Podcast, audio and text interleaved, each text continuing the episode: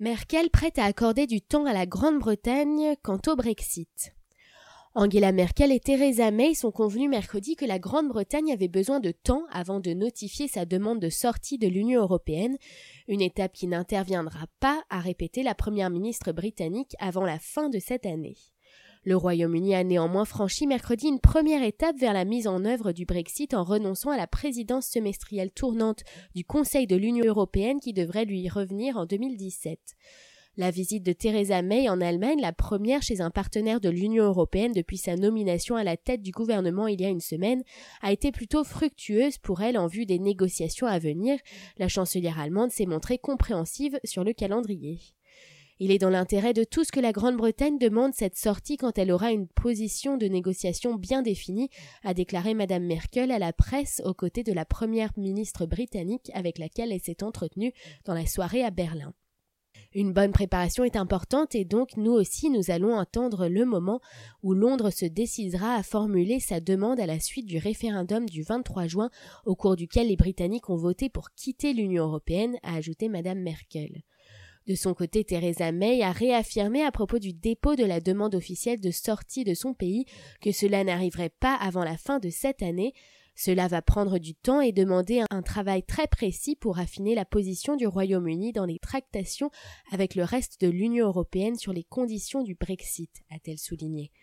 Londres reste maître du calendrier pour activer l'article 50 des traités européens sur les modalités de sortie de l'Union européenne. Une fois la demande déposée, les négociations devront s'achever dans un délai de deux ans, ce qui rend possible un départ de la Grande-Bretagne à l'horizon 2019. Globalement, les deux chefs de gouvernement qui sont régulièrement comparés dans les médias en raison de leurs origines et de leurs parcours similaires ont fait assaut d'amabilité réciproque. Elles sont de la même génération, sont filles de pasteurs très pragmatiques et tenantes d'une ligne conservatrice plutôt modérée. Vous avez devant vous deux femmes qui ont eu une discussion très constructive, qui remplissent leurs tâches et veulent obtenir le meilleur résultat possible pour la Grande-Bretagne et l'Allemagne, a lancé Theresa May. La chancelière allemande a souligné que les deux pays avaient une relation étroite et amicale et travaillaient sur la base de convictions similaires, ajoutant que cette proximité allait imprégner les négociations sur la sortie de l'Union européenne du Royaume-Uni.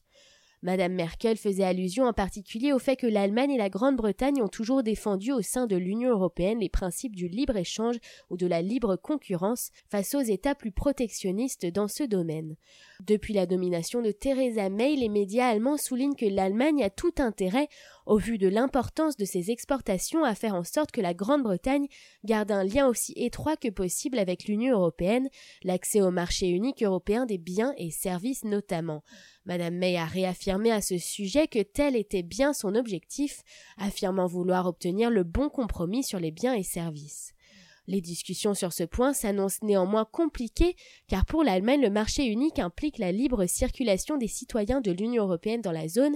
Or Madame May a répété qu'elle envisageait de restreindre l'accès à son pays à la suite du vote en faveur du Brexit.